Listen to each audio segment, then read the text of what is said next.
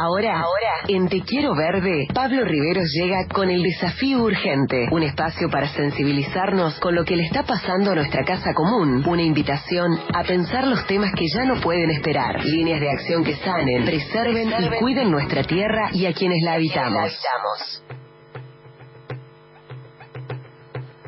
¿A dónde está específicamente el cuerpo de Pablo Riveros?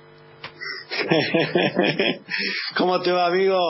Bien, Pablo, querido. ¿Dónde estás? ¿Dónde estás concretamente? Decime, ¿dónde estás? Estoy en la hermosa ciudad de Resistencia, provincia de Chaco. La verdad que oh. una, una ciudad maravillosa, muy, eh, muy identitaria de, de, de, Argentina, digamos, ¿no? Y además la ciudad de las esculturas. Sí, sí. Y qué pedazo de nombre, ¿no? Resistencia.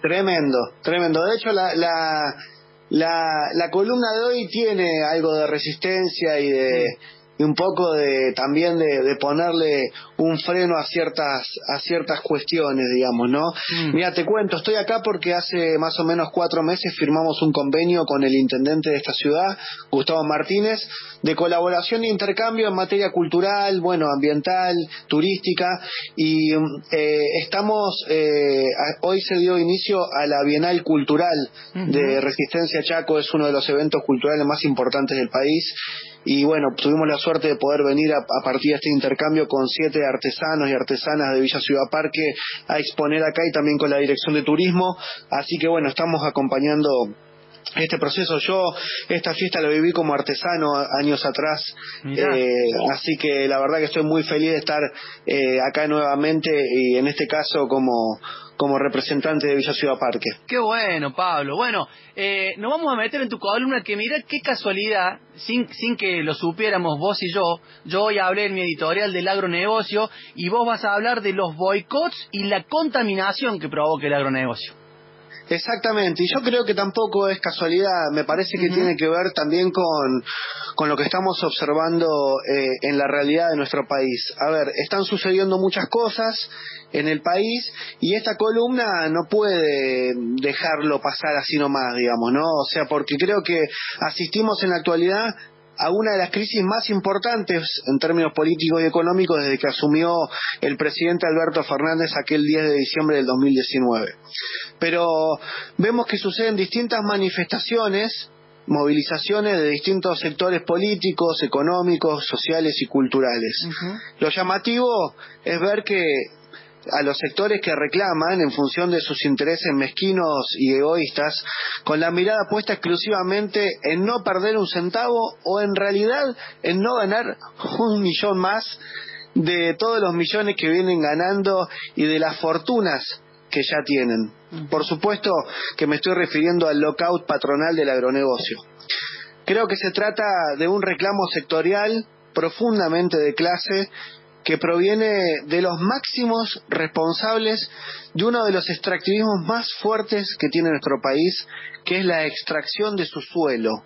Esta gente es responsable de la, de la exportación no de soja solamente y de la contaminación que trae de todo eso, sino de las nutrientes de nuestro suelo, de nuestra tierra a través del monocultivo de soja y del paquete tecnológico tóxico que utilizan para engordar la fortuna de uno de los sectores más pudientes que tiene la Argentina que es la aristocracia esta del campo. Mm. Para quienes observamos el fuerte impacto que tiene esta crisis económica en los sectores populares e incluso también en los sectores asalariados, nos resulta insólito totalmente insólito que este grupo corte rutas reclamando más y más ganancias. No solamente porque es el sector más rancio de nuestra sociedad, sino también porque paradójicamente es también uno de los sectores más contaminantes de nuestra naturaleza y también hay que decirlo, mm. contaminantes de la cultura, con la avaricia y el egoísmo como sentido común. Sin ir más lejos, esta misma semana, un juez de la provincia de Buenos Aires prohibió la comercialización del trigo transgénico en esa provincia. Fallo que, por supuesto, ya fue apelado por los abogados de esta gente que evidentemente no descansan en seguir inventando cuestiones que arruinen la tierra, el ambiente, para ganar más plata. Mm. Esta gente es la responsable de la agricultura tóxica, los que contaminan el ambiente y enferman a tantos, pero tantos seres humanos y no tienen ningún despecho de fumigar escuelas, hospitales o cualquier tipo de centro comunitario que se encuentre cerca de sus campos. Son los mismos que llevan adelante esa tremenda evasión impositiva y también son causantes de la construcción de esa avaricia humana, que es uno de los peores síntomas contaminantes que puede tener una sociedad. Le otorgan sentido al egoísmo, viendo el efecto enormemente negativo que está teniendo la crisis económica en los sectores más empobrecidos, viendo cómo se reducen sus posibilidades a vivir mejor, salen a reclamar lo irreclamable, a pedir ganancias millonarias con una agricultura tóxica e incluso mintiendo sobre sus supuestas pérdidas. Son lo que más contaminan el hábitat, la cultura, la economía y encima salen a defender con un profundo sentido de clase. Tal cual. Para cerrar, Mono, quiero decirte a vos y a la audiencia que esta columna la, particularmente la de hoy, está parada un poco en la grieta. Algo que no, no suele gustarme, sinceramente te lo digo.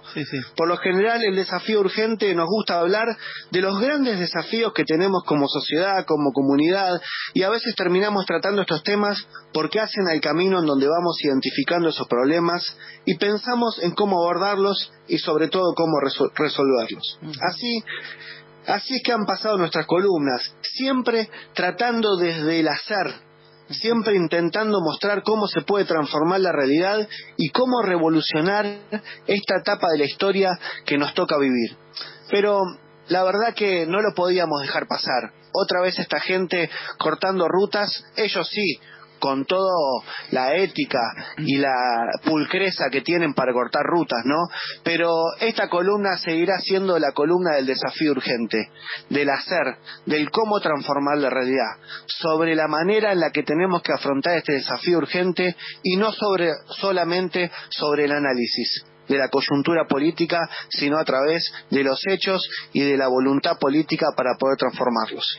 Y nosotros agradecemos tantísimo esta columna, Pablo, porque nos permite la reflexión, nos permite entender el camino a seguir y nos permite ver, nos permite ver, nada más y nada menos, lo que se hace desde una pequeña comuna como una guía para la acción. Así que, amigo, a no bajar los brazos, que hay que seguir y hay que seguir contagiando por sobre todas las cosas a, toda la vastísima humanidad que, piensa como nosotros, ¿no?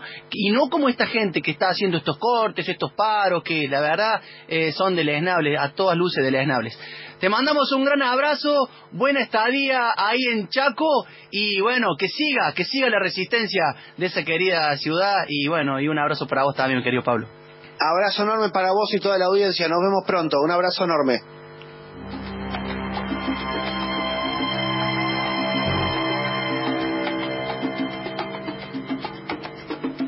Conciencia latino. No la dejes que se te duerma. No la dejes que muera.